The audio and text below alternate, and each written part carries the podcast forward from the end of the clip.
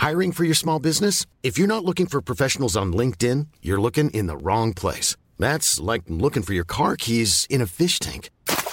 LinkedIn helps you hire professionals you can't find anywhere else, even those who aren't actively searching for a new job but might be open to the perfect role. In a given month, over 70% of LinkedIn users don't even visit other leading job sites. So start looking in the right place. With LinkedIn, you can hire professionals like a professional. Post your free job on linkedin.com slash spoken today.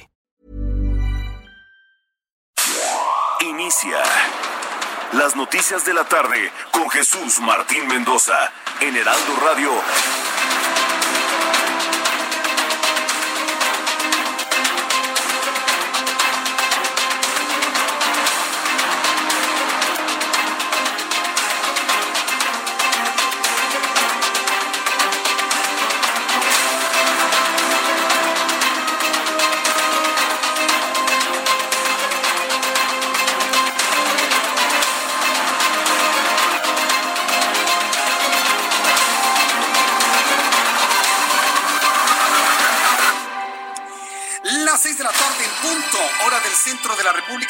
Bienvenidos. Me da un enorme gusto saludarle a través de los micrófonos del Heraldo Radio en toda la República Mexicana. Sea usted bienvenido a nuestro programa de noticias en esta nueva semana, ya los últimos días hábiles de este mes de junio. Estamos a punto de cerrar la primera mitad del año 2020.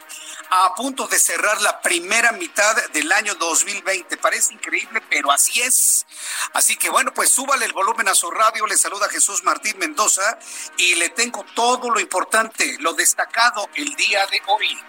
En primer lugar, en este resumen de noticias, le informo que el Senado de la República Mexicana aprobó hoy en sesión extraordinaria las cinco leyes reglamentarias para poner en ejecución el Tratado de Libre Comercio con Estados Unidos y Canadá, que entre en vigencia el próximo miércoles así como usted lo escucha, todo a la última hora, todo a la última hora. Se ha ido, bueno, pues dando las cosas luego de la cancelación del periodo extraordinario ayer y bueno, pues ya la aprobación del día de hoy. Bueno, han sido momentos verdaderamente complicados en el legislativo mexicano. Pero mientras tanto, ya el Senado de la República aprobó en sesión extraordinaria las cinco leyes reglamentarias para el nuevo acuerdo comercial conocido en México como TEMEC. Vamos a escuchar la voz de Ricardo Monreal, senador de la República coordinador de la bancada de Morena en el Senado de la República y además presidente de la Jocopo. Vamos a escucharlo. La verdad es que en el Senado logramos por unanimidad, por unanimidad, aprobar los dictámenes de cinco leyes Bien, se lograron aprobar los dictámenes de cinco leyes. Le voy a tener todos los detalles de lo que dio a conocer Ricardo Monreal el día de hoy. Mientras tanto, en más de este resumen de noticias, en un operativo conjunto de fuerzas federales, se detuvo Armando Gómez Núñez, conocido como el Delta 1 o Máximo, señalado como el líder operativo del cartel Jalisco Nueva Generación en la ciudad de Guadalajara. También otro asunto importante que tiene que ver con la persecución de líderes del crimen organizado. Ha caído el Mochomo presunto involucrado en la desaparición de los 43 de Ayotzinapa. Para todos aquellos que dicen, ay, es que fue Peña Nieto, ay, es que fueron los hornos crematorios del ejército. Uy, qué miedo. El ejército mexicano es como las fuerzas de, de, Hitler en la Segunda Guerra Mundial. No, sí, por supuesto. No sean pueriles, señores. Fue una guerra entre narcotraficantes, entre grupos de narcotraficantes en Guerrero. Ya quítense las telarañas de la mente, las telarañas ideológicas. Han agarrado al mochomo. La Fiscalía General de la República detuvo en Metepec, Estado de México, a José Ángel Casarrubia Salgado, alias el Mochomo, presunto líder de la banda Guerreros Unidos. Fue ingresado en el penal de máxima seguridad del Altiplano y bueno, pues sus declaraciones van a ser fundamentales para saber dónde se encuentran los restos de los 43 estudiantes de Ayotzinapa que desaparecieron aquel 26 de septiembre de 2014. Entonces, es muy importante la detención de este individuo. También le informaré que la libertad que se le dieron a los familiares del Marro indignó a López Obrador. ¿Usted le cree? Yo la verdad como que esa declaración no la creí mucho, pero en fin, dice el presidente de este país, López Obrador, en su campaña de la mañana, informó que investigará a fondo la liberación de las personas vinculadas con el marro, es decir, su padre y su madre. entre los liberados, el papá y la mamá del marro. Por otro lado, se dio a conocer durante esta tarde otras dos amenazas que el marro lanzó a los policías locales. El presidente de la República dijo esto en la conferencia matutina. Entonces, en este caso se va a hacer una investigación a fondo para este, revisar eh, por qué motivo se dejó en libertad a estas personas. ¿Por qué motivo se dejó en libertad? ahora resulta que no sabe. Ahora resulta que no sabe. Tiene casi dos años de presidente y no sabe por qué un juez deja libres a integrantes de una banda. ¿Le, le dice usted o le digo yo? ¿Se lo dice usted o se lo digo yo? Lleva casi dos años de presidente, 20 años de campaña electoral, lleva casi dos años de presidente y no sabe por qué un juez libera a los involucrados en crimen organizado. Todavía no lo sabe. Por eso le digo, ¿le dice usted o le digo yo? No, es verdaderamente increíble lo que comentó hoy el presidente de la República. Mientras tanto, vinculan a proceso a 12 detenidos por atentado contra Omar García Harfuch. Un juez federal determinó vincular a proceso a 12 detenidos por el atentado o el ataque, mejor dicho, a Omar García Harfuch, secretario de Seguridad Ciudadana del pasado viernes. En instantes le voy a tener todos los detalles aquí en el Heraldo Radio. También le informo esta tarde que México presenta cuatro proyectos de vacuna contra el COVID-19. El canciller, el secretario de Relaciones Exteriores, Mire, la connotación de canciller es otra cosa. ¿eh? Marcelo Ebrard no es un canciller, no es un primer ministro, ¿no? No, no, no lo es. Así que, por favor, colegas, colegas, refiéranse correctamente a Marcelo Ebrard. Es un secretario de Relaciones Exteriores, nada más y nada menos. Marcelo Ebrard, secretario de Relaciones Exteriores, en compañía del secretario de Salud Jorge Alcocer, presentaron este lunes los cuatro proyectos de vacunas mexicanas para COVID-19 que buscan financiamiento por parte de la Coalición para Innovaciones de Preparación para Epidemias por su desarrollo. Hoy estuvo perdiendo su tiempo Marcelo Ebrard con el florero de Alcocer.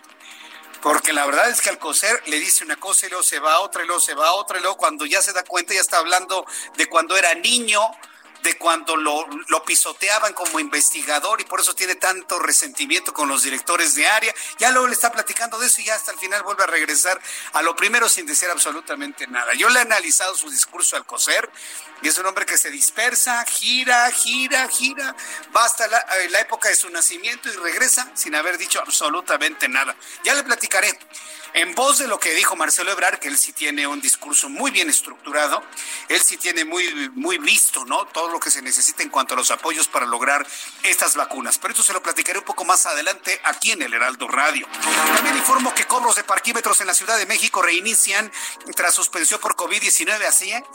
Resulta que las empresas que cobran el estacionamiento en la Ciudad de México, las dos, para usted que me escuche en otras partes del país y utilizó el parquímetro, pues eran gratis en el tiempo del COVID y nunca dijeron absolutamente nada. Nunca dijeron nada. Y hay gente que pagaba diario, diario, diario para que no le pusieran la araña o el inmovilizador. Y ahora resulta que no, que eran gratis y a partir del próximo jueves supuestamente va a empezar el cobro. Pero hay versiones de que empiezan hoy, de que empiezan el jueves. Mire, póngale usted la monedita al parquímetro y olvídese de problemas. Pero al ratito le voy a platicar de este abuso en el que cayeron las dos empresas de parquímetros, porque es un abuso. No le dijeron a nadie que tenían impedido colocar arañas. No se lo dijeron a nadie, la gente ahí pagando. Además, el parquímetro entregaba el boletito. Se lo digo porque yo también usé parquímetros durante este tiempo de confinamiento y nadie nos dijo que eran gratis. Así que yo creo que toda la Ciudad de México y la gente que me escucha en la República Mexicana que pagó desde marzo hasta el día de hoy parquímetros, le debemos reclamar a estas dos empresas y ellos nos deben una explicación, por supuesto explicación que no ha fluido hasta el día de hoy. También informo que desde la Organización Mundial de la Salud se advirtió que la pandemia del coronavirus está lejos de haber terminado. A seis meses del inicio de la pandemia, Tedros Adhanom aseveró que lo peor está por venir.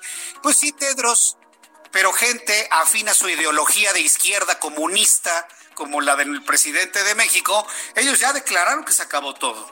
Y aunque el doctor eh, Gatel insiste en que no se ha acabado todo y la jefa de gobierno dice que hay que mantener resguardo, la gente está como si ya se hubiera acabado el COVID.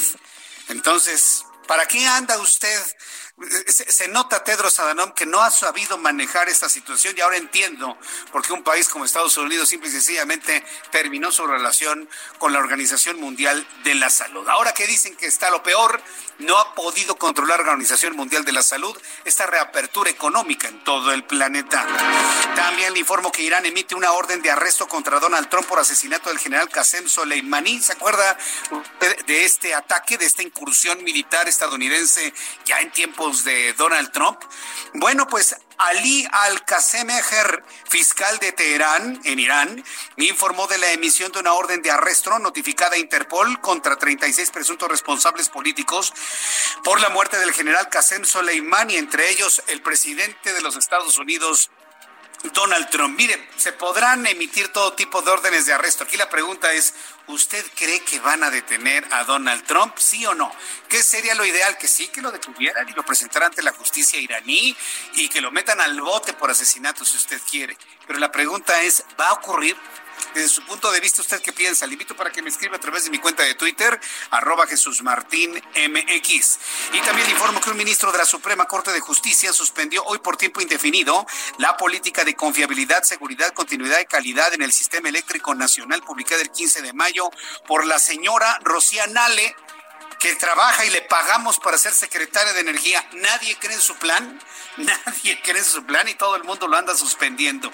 Así que un ministro de la Suprema Corte de Justicia ha suspendido por tiempo indefinido esta política de confiabilidad. En pocas palabras, se le da todo el apoyo a la generación de energía limpia, energía renovable, energía del futuro, ante la idea de Nale de apostarle al petróleo, al combustóleo y al carbón.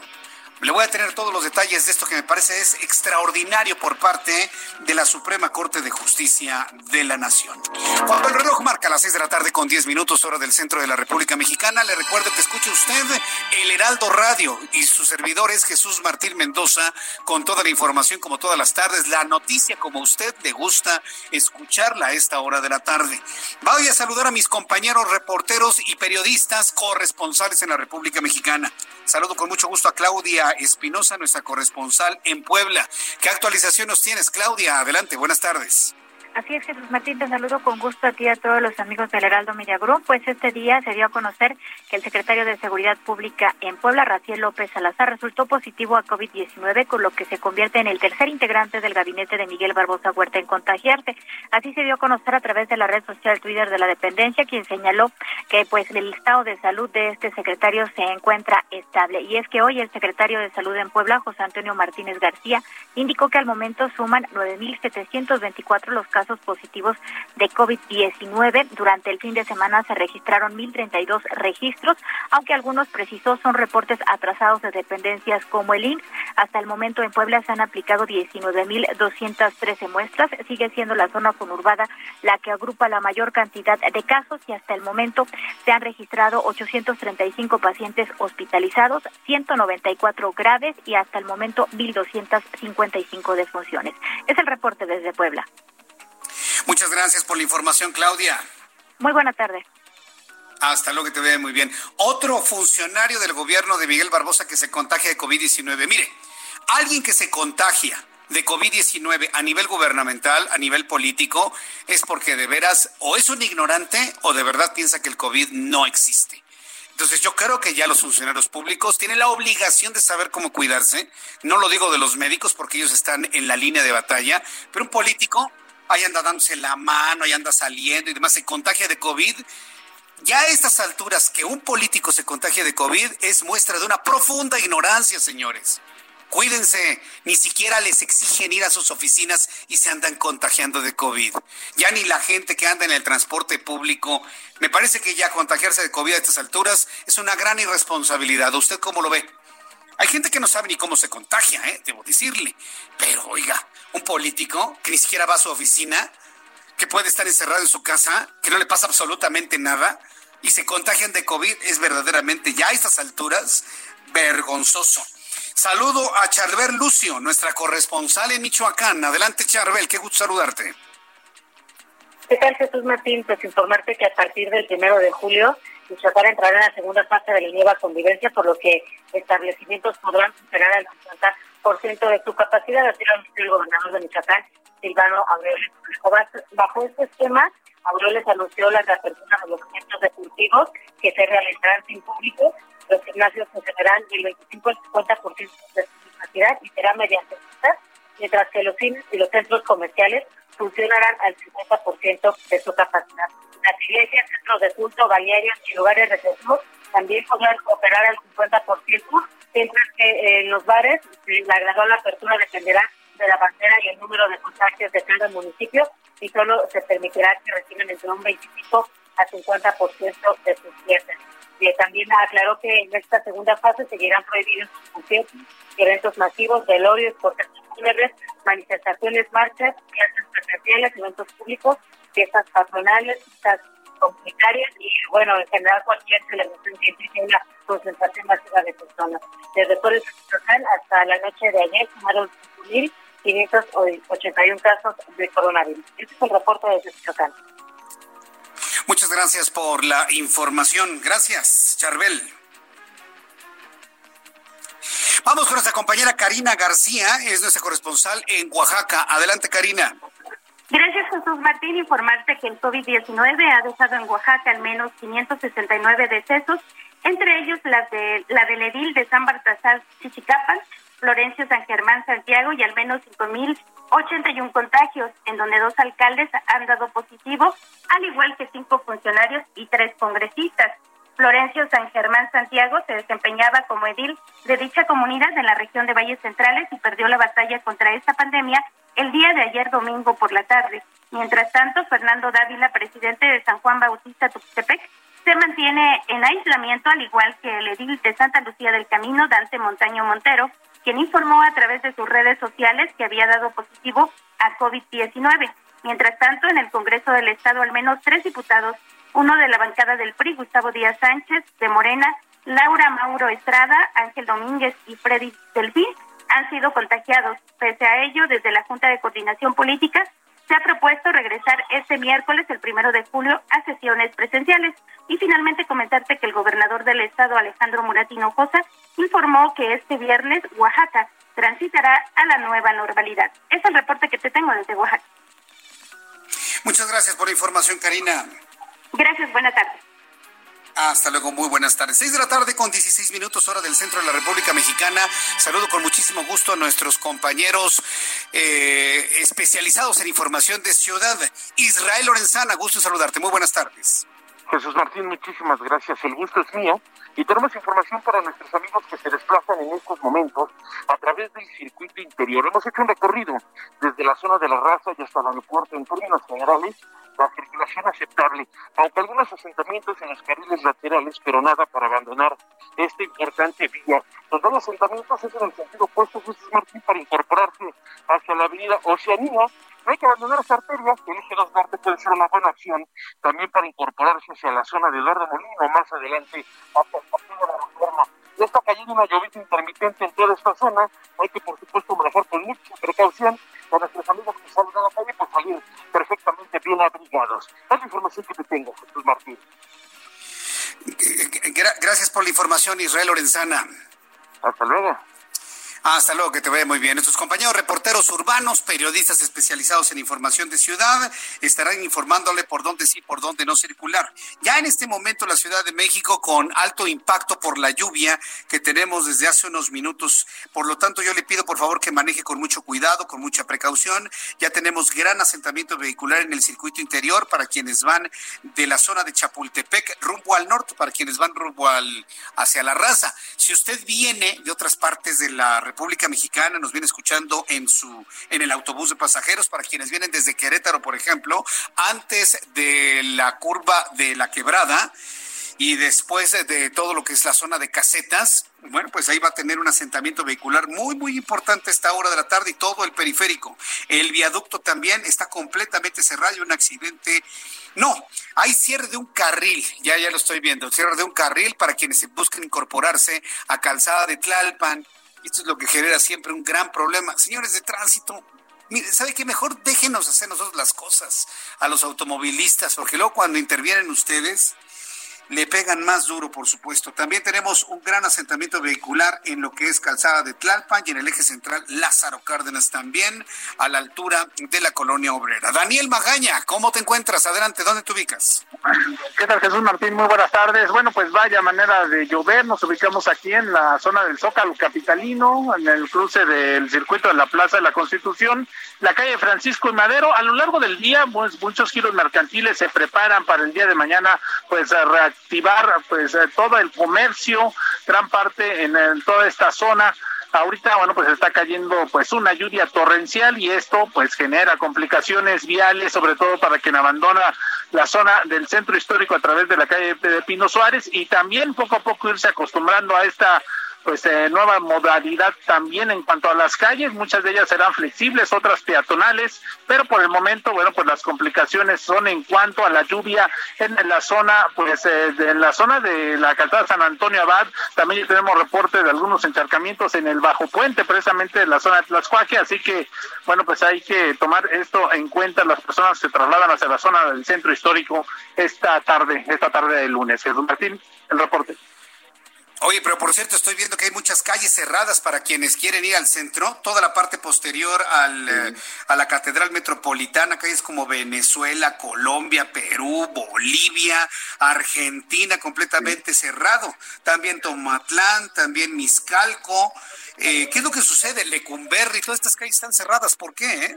Efectivamente, fíjate que todas estas muchas de estas calles se están haciendo adecuaciones, las llamadas calles flexibles, Jesús Martín, será la mitad del arroyo vehicular, bueno, será ocupado para hacer banquetas y muchas de ellas, bueno, pues están realizando. Una de las calles que el día de hoy presentó bastantes complicaciones, la calle de 5 de mayo, se están haciendo esas adecuaciones en esta nueva modalidad también de movilidad en la zona del centro histórico y bueno, pues esto ahorita que no hay mucha actividad vehicular ha generado complicaciones imagínate ya la próxima semana o en los próximos días en lo cual pues las personas se acostumbran a estos cambios en la zona del centro histórico.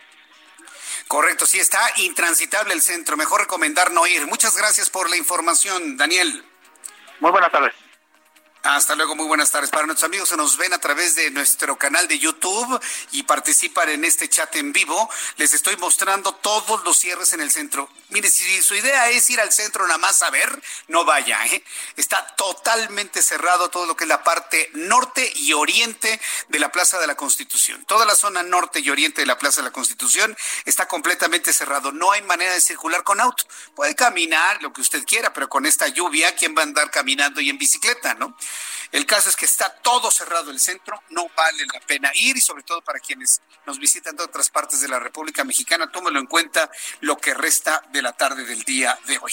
Cuando el reloj marca las 6 de la tarde con 21 minutos, me da mucho gusto saludar a Abraham Arreola, que como todos los días en este resumen de noticias nos informa lo que sucedía un día como hoy, 29 de junio, en México, el mundo y la historia. Adelante, Abraham. Esto es un día como hoy en la historia. 1520. Huitláhuac es designado sucesor del emperador Moctezuma tras la muerte de este. 1882 nace Isidro Favela, abogado, maestro, político y diplomático.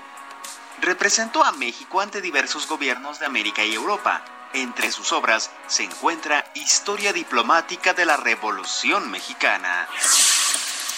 1888, en el Palacio de Cristal, en la ciudad de Londres, Reino Unido, el coronel Gerard Gouraud, agente de ventas contratado por Thomas Edison, graba un cilindro fonográfico, la obra Israel de Egipto, de Handel, ejecutada por un coro de 4.000 voces. Y en la actualidad, resulta ser la grabación más antigua conservada. Además, hoy es el Día Internacional de los Trópicos y es el Día Mundial de la Esclerodermia. Y por si fuera poco, es el Día del Maestro en Nicaragua. Esto fue un día como hoy en la historia.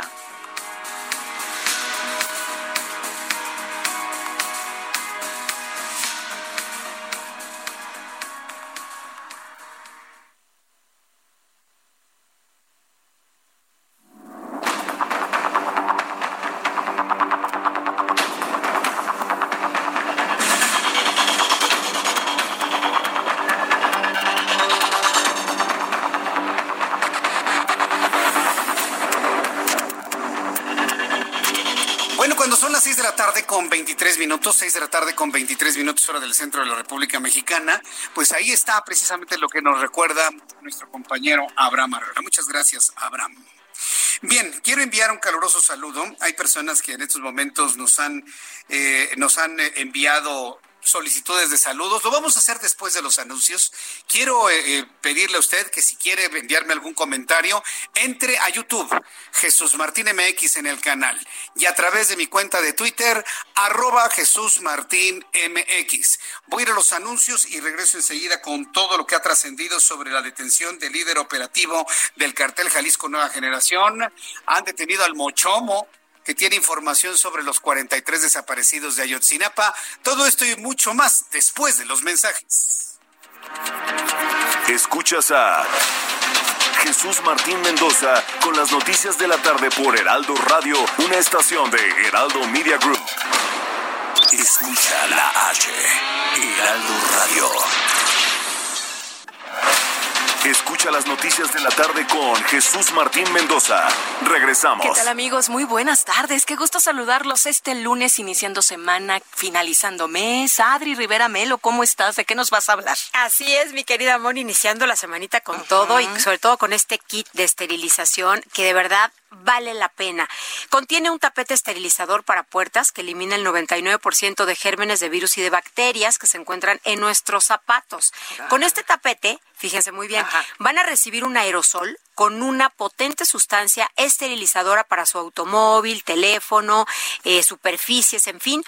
Van a recibir también un galón con líquido esterilizador para pisos y espacios en general y dos litros de un potente gel de grado hospitalario. ¿Qué hay que hacer? Marcar. Marcar en este momento al 800 230 y si llaman en este momento van a recibir un kit esterilizante al doble. ¿Qué quiere decir? Pagan por un tapete y reciben dos, por un galón y reciben el doble.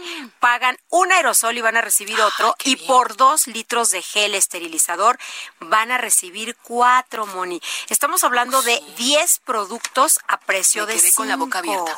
Y además de esta promoción, usted tiene la oportunidad de donar a todos aquellos con los que convive día a día, desde una escuela, una estética, a su tienda favorita, recibiendo mil pesos en productos seleccionados de la línea hospitalar Pueden recibirlos en su casa o enviárselos directamente con una tarjetita a su nombre y con un mensaje de solidaridad. Pero eso no es todo. No, porque si, si pagan con tarjeta de crédito, ¿qué creen? ¿Qué? Se van a llevar gratis el mejor tratamiento desarrollado en Francia para perder esos kilitos de más que pudimos haber eh, subido durante la cuarentena. Y es un hecho, es un hecho. Para que tengan un regreso seguro y sexy. Ay, qué Hay que bien. llamar. Oye, está fantástico Hay esta que promoción que en tiene este el kit momento. de esterilización. Ya lo mencionaste, la tarjeta de solidaridad, el enviar el- el- los mil pesos con productos hospitalarios y para bajar de peso y vernos Vale la pena. chenchachonales. Chenchachonales, hay que llamar al 800 230 mil se llevan este kit de esterilización con 10 piezas al precio de 5 y además donan mil pesos en productos Me seleccionados. encanta, me encanta. Tú compras, tú donas y eso es padre, ¿no? Así es. Gracias. Adri. Gracias, Moni. Regresamos.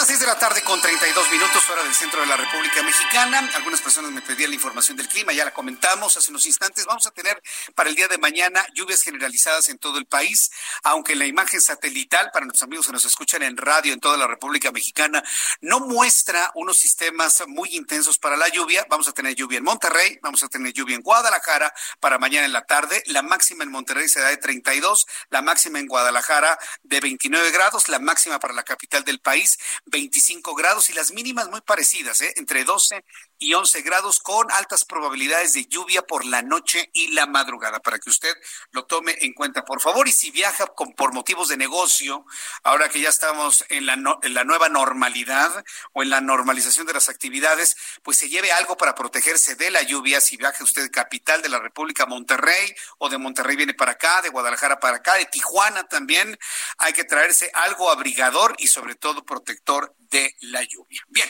una vez informado el asunto del pronóstico del tiempo, quiero informarle que elementos de la Fiscalía General de la República, en coordinación con la Secretaría de la Defensa Nacional y la Guardia Nacional, detuvieron a Armando Gómez Núñez, conocido como el Delta 1 o el Máximo, así se le conoce. Identificado como líder operativo en Guadalajara del cartel Jalisco Nueva Generación. Ahora están, pero sobre el cartel Jalisco Nueva Generación, luego de lo ocurrido el pasado viernes.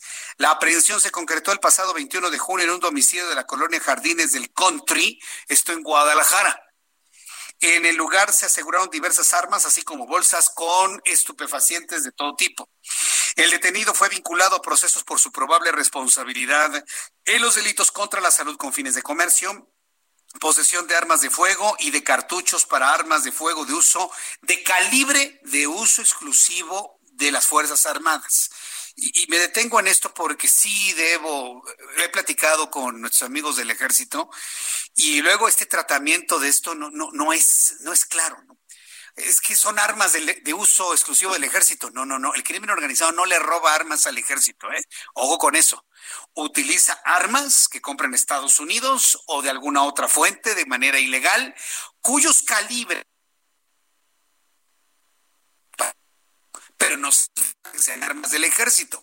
Ojo con esto, sí tengo que señalarlo porque hay mucha confusión con esto es que los detuvieron con armamento, eh, con armamento de uso exclusivo de las Fuerzas Armadas. No, no, espérenme. No son armas que le quiten al ejército, ¿eh? No son armas que le roben al ejército. Son armas que vienen de un mercado negro ilegal de cualquier parte del mundo, principalmente los Estados Unidos, cuyo calibre es de uso exclusivo de las Fuerzas Armadas de México y de otras partes del mundo.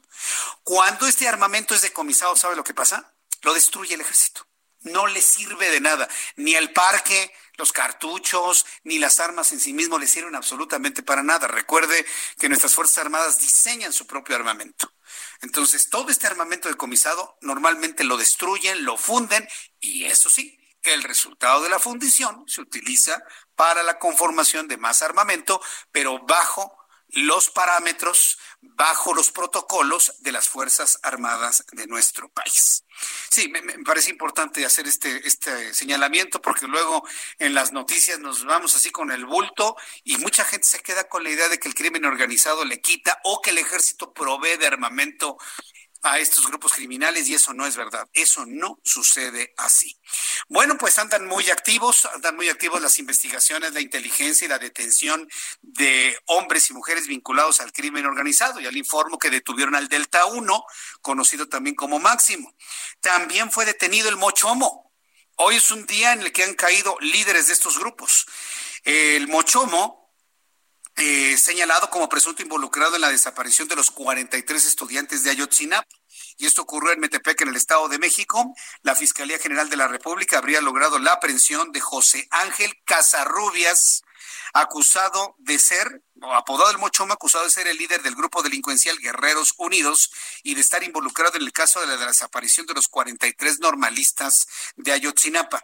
De acuerdo a trascendidos, el Mochomo fue capturado el 24 de junio y tras un intento de ampararse, fue trasladado al Centro Federal de Readaptación Social número uno La Palma que se encuentra en el municipio de Almoloya, esto en el Estado de México.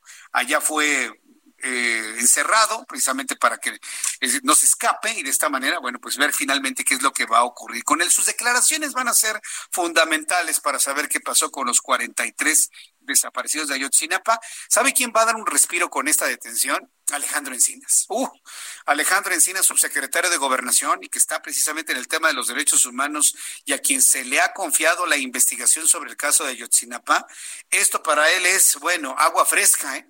El tener una detención importante, tener declaraciones nuevas, tener un, eh, una nueva vertiente en cuanto a declaraciones de lo que pasó aquella noche en Iguala, me parece que es muy importante y hay que estar muy pendientes de lo que se genere sobre esta información. Paralelo a la detención de estos dos individuos, el máximo por parte del cargo Nueva Generación y este grupo de Guerreros Unidos, así como detienen algunos, a otros los dejan libres. Este fin de semana nos enteramos de que se puso en libertad por falta de elementos, por falta de pruebas, así lo determinó un juez, el padre y la madre de este hombre conocido como el Marro, José Antonio Yepes Ortiz. ¿Se acuerda la incursión allá en Guanajuato? ¿Se acuerda todo el enfrentamiento que hubo, el fuego, la quema de autos, el cierre de la ciudad de Celaya, las amenazas de este hombre, la detención del padre y la madre? Eh, ¿Se acuerda de todo eso? Ah, bueno, pues este fin de semana dejaron libre al papá, dejaron libre a la mamá por falta de elementos que los eh, vinculen a las acciones por las cuales se le persigue al marro. Bueno, pues Andrés Manuel López Obrador a pregunta de los reporteros el día de hoy lamentó la liberación de María Eva N., madre de José Antonio Yepes, el Marro, líder del cartel de Santa Rosa de Lima, y aseguró que esta acción tiene que ver con la ineficacia y la corrupción. Eso dijo el presidente, motivo por el cual anunció una investigación por este hecho. El Ejecutivo Federal consideró atípico lo que pasa en Guanajuato. En tanto, a primeras horas del día se registró un hecho violento en Silao, donde cuatro policías perdieron la vida por supuestamente establecer un retén para detener a la madre de este hombre una vez que salió del cerezo de Pentecillas. Es decir, no nada más lo dejan libre, sino que la mamá del marro iba con un operativo que en el momento de cruzar por Silao mataron a cuatro policías. Por eso hoy Andrés Manuel López Obrador, presidente de México, dijo esto en su campaña mañanera. Tiene que ver con un problema eh, añejo, vinculado con dos eh, elementos. Eh, ineficiencias y corrupción. Siempre se habla de que se deja en libertad a presuntos delincuentes porque no se integró bien la averiguación. Y eh, es una forma de eh, eh, ocultar un acuerdo, una tranza, para decirlo con claridad. Entonces, en este caso se va a hacer una investigación a fondo para este, revisar eh, por qué motivo se dejó en libertad a estas personas. Bien, pues eh, como usted lo nota, el presidente de este país habla como si él no tuviese nada que ver. Y, y no porque él tenga que detener a la mamá o al papá del marro, simple y sencillamente es el presidente de la República. Y tiene casi dos años de gobernar el país. Y, que, que, hable como si fuera un candidato criticando al gobierno. Es que se dice, no, no, no es que se dice. Presidente López Obrador, usted ya es el presidente, usted ya es gobierno. ¿A, poco este tipo de cosas no las podía ya controlar, empezar a limpiarlas en su idea de acabar con eh, la corrupción que usted tanto menciona? Habla como si el presidente fuera otro. Es que se dice, es que eso es lo que hacen. No, no, espéreme tantito. Usted es el presidente y supuestamente debe tener todos los hilos de todo, ¿no? ¿O no? ¿O me estoy equivocando? Por, favor. Usted llegó a la presidencia por el voto de 30 millones de personas prometiendo que ese tipo de cosas iban a acabar. Y lo que sucede es que usted llega a la, eh, a la matutina en su campaña electoral de las mañanas para decir, es que se dice que se hace eso. Oiga, Mejor no diga nada de verdad, porque lo único que hace es mostrarse como en no conocimiento de las cosas. Qué bueno que hagan una investigación, pero la señora está libre ¿eh? y se fue con un operativo impresionante en donde murieron cuatro policías en Silao. Entonces, este, sí, hagan la investigación y a ver qué encuentran y que nos platiquen, por supuesto. La situación es, es, grave porque estoy diciendo este, este, esta fuerza ¿no? que tienen algunos grupos criminales de proteger a los suyos y demás, y además armados con todo lo que se puede. Platicábamos hace unos instantes de los calibres de uso de las Fuerzas Armadas. El calibre, no es que las armas lo sean. Esto me lleva a recordar lo que sucedió el viernes pasado con el ataque directo a Omar García Harfush, las armas que se encontraron, las armas Barrett, que todavía hasta este momento no está del todo claro, porque no conocemos todo el peritaje del vehículo, si estas fueron disparadas contra el vehículo. Lo que sí nuestros compañeros reporteros encontraron, impactos de bala en la gasolinería que se encuentra en Paseo de la Reforma y Pirineos, Ahí encontraron impactos de bala, inclusive en los, en los cristales del restaurante que está a un lado de Loma Linda. Hasta allá llegaron los disparos. Eso sí eh, se ha podido establecer. Todavía no nos han dicho de qué calibre. Pero una de las cosas que ha resultado verdaderamente sorprendente, por decirlo así, es de qué manera salvó la vida Omar García Harfuch dentro del vehículo que recibió centenares de impactos. yo le presenté algunas fotografías e imágenes en televisión y también aquí en radio de cómo había una verdadera alfombra de casquillos. ¿Cómo se logra mantener la vida de una persona, aunque dos personas fallecieron al interior del vehículo? ¿Cómo logra una persona mantener la vida? ¿Qué clase de blindaje, preparación requiere un vehículo en el que se va desplazando un alto funcionario, como es el caso del jefe de la policía? Para hablar sobre esto, yo le agradezco mucho al que me tome la llamada telefónica el día de hoy, porque nos hemos dedicado a esto, ¿no? A poder brindar la información de blindajes con gente que verdaderamente sabe y no estar generando una falsa expectativa hacia el público en materia de información. Tengo contacto con Ramón Abraham, él es el director general de Abate, Abate Blindajes, a quien yo le agradezco estos minutos de comunicación con el Heraldo Radio. Estimado Ramón, gracias por estar con nosotros, bienvenido, muy buenas tardes. Gracias a ti Jesús, buenas tardes, a tus órdenes. Gracias por tomar la llamada telefónica. Nos han preguntado mucho en las redes sociales que luego de lo sucedido el pasado viernes, ¿Qué tipo de blindaje tenía esa camioneta de Omar García Harfuch? Porque pues la, vemos prácticamente destrozada por el frente, por los lados. ¿Qué tipo de blindaje, de lo que se ha podido saber y han podido ustedes observar de las imágenes que han bañado los medios de comunicación? Eh, te comento lo siguiente, Jesús. Esta camioneta, eh, por conocimiento de causa, debido a que nosotros hicimos el, el blindaje de esa unidad, es un blindaje nivel 5 eh, que detiene armas de calibre 308 e inferiores, incluyendo R-15 y cuerno de chivo. Algunas de estas armas se vieron en el ataque del viernes, sin embargo se vieron también eh, calibres mucho más altos que son para niveles ya de protección de nivel militar, que no, no estaba cubierto para eso la unidad. Sin embargo, eh, por, lo, por como dices, por las imágenes y lo que podemos ver hasta este momento, pues eh, la camioneta actuó de la forma en la que tenía que actuar, dando, dándole al secretario el tiempo requerido para salir de este evento. Es, importante señalar esto. El, el, parabrisas soportó muchísimos impactos. Estuvimos viendo también imágenes en donde recibió decenas, si no es que centenares de impacto el parabrisas. También estos parabrisas son, son blindados. ¿Cómo se logra esto? Estos parabrisas son de procedencia de, eh, colombiana. Nosotros, eh, nuestro proveedor de vidrios es un proveedor colombiano que es el número uno a nivel mundial, que es la marca AGT. Y son eh, vidrios hechos especiales para cada modelo de vehículo que se, que se blinda y se protege. en este caso es un, es un en, en este caso es un, un cristal de 42 milímetros de espesor, conformado por polietilenos, plásticos y cristal que se, se funden a altas temperaturas y, eso es lo que da la resistencia balística.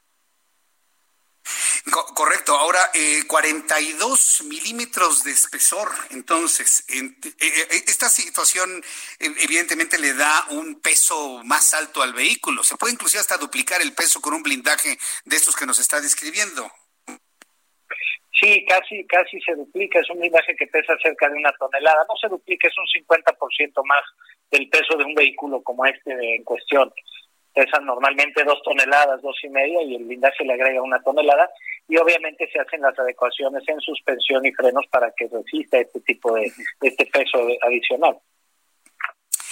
Ahora bien, eh, si hubo eh, eh disparos que lograron penetrar el, blindaje y la prueba está en que dos personas fallecieron dentro del vehículo, dos de los guardias de Omar García Carfush, pero él logra de alguna manera salvar la vida, tener tres impactos que afortunadamente pues no comprometieron su vida. Eh, digamos que en el momento en que uno piense que entraron estas balas, significa que entonces un blindaje, ¿hasta qué porcentaje puede proteger a alguien que es atacado de esa manera? Eh, gracias por mencionarlo. Mira, Jesús, aquí el blindaje no quiere decir que haya fallado. Lo que claramente quiere decir es que la camioneta fue impactada con diversos calibres de armas largas.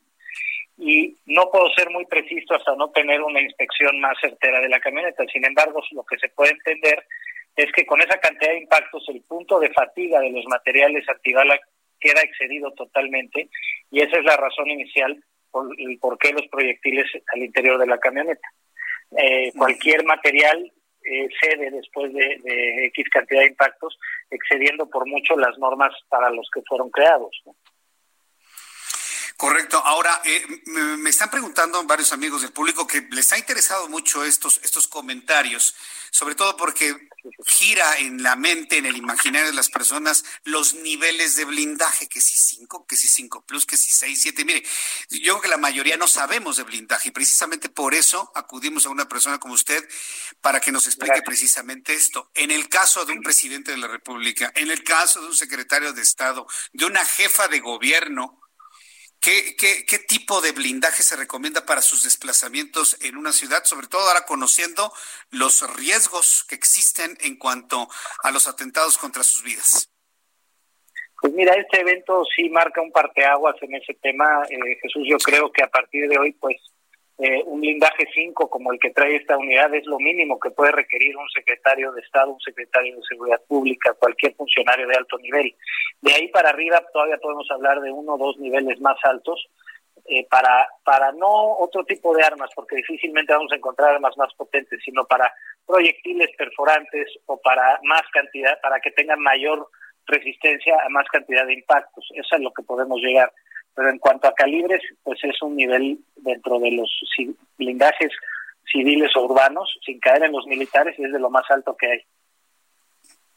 Bueno, pues eh, yo no sé si en un momento dado ustedes como empresa tengan que empezar a poner blindajes tipo militar para que nuestros funcionarios anden sin problema por las calles de una ciudad de cualquier parte de la República Mexicana. ¿Han considerado esa posibilidad, Ramón?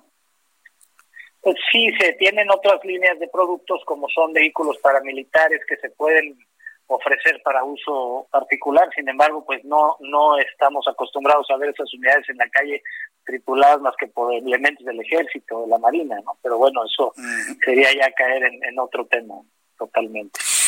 Pues sí, bueno, pues eh, la verdad ha sido muy interesante conocer de esto, este Ramón Abraham. Estamos muy pendientes de todo lo que se genera en cuanto a información sobre blindajes. Para las personas que deseen más información, conocer más sobre blindaje, conocer inclusive precios de lo que cuesta, por ejemplo, blindar un vehículo, cuánto tiempo tarda, adentrarse en este mundo del blindaje y de la seguridad para el transporte de personas, ¿a qué página de Internet deben comunicarse o algún número, algún correo, redes sociales, por favor?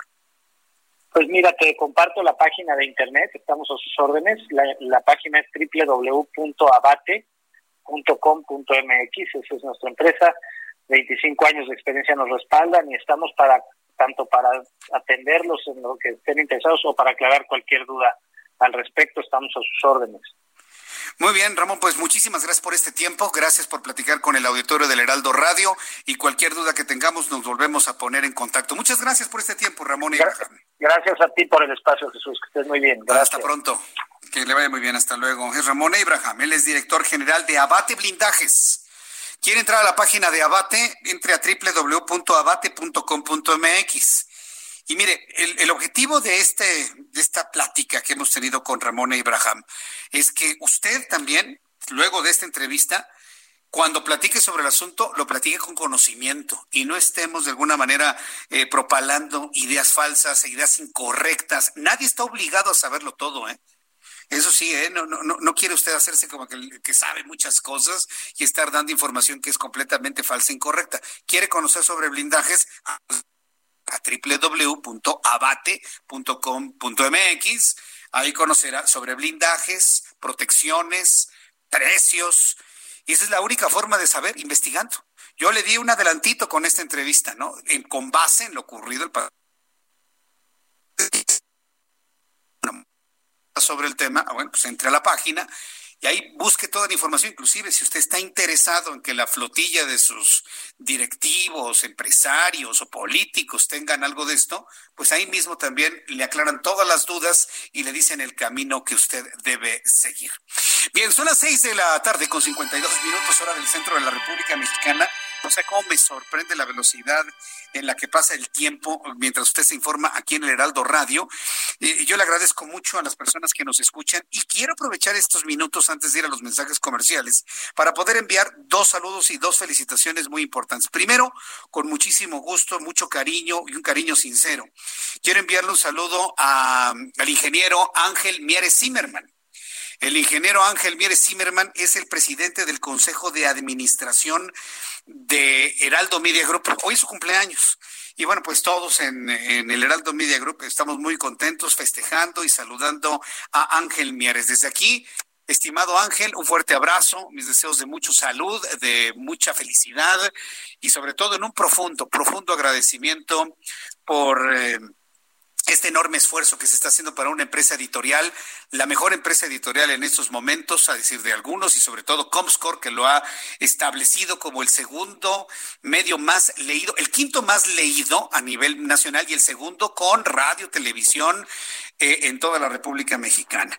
También quiero enviar un caluroso saludo a Tati y a Mago. Tati y Mago, sé que me están escuchando en estos momentos, siempre me están escuchando, están muy contentas de que estén en el, que estés en el Heraldo, me dicen, te felicitan por el primer aniversario del Heraldo Radio. Tati, Mago, muchas gracias por estar aquí con nosotros y siempre que tengan alguna cosa que me quieran preguntar a través de nuestro chat en Jesús Martín MX en nuestro canal de YouTube. Muchas gracias Tati, muchas gracias Mago. Fuerte abrazo. Voy a ir a los anuncios de regreso, la actualización de los números de COVID-19, más noticias aquí en el Heraldo. Soy Jesús Martín Mendoza. Escuchas a Jesús Martín Mendoza con las noticias de la tarde por Heraldo Radio, una estación de Heraldo Media Group. Heraldo Radio, la HCL se comparte, se ve y ahora también se escucha. Escucha las noticias de la tarde con Jesús Martín Mendoza. Regresamos.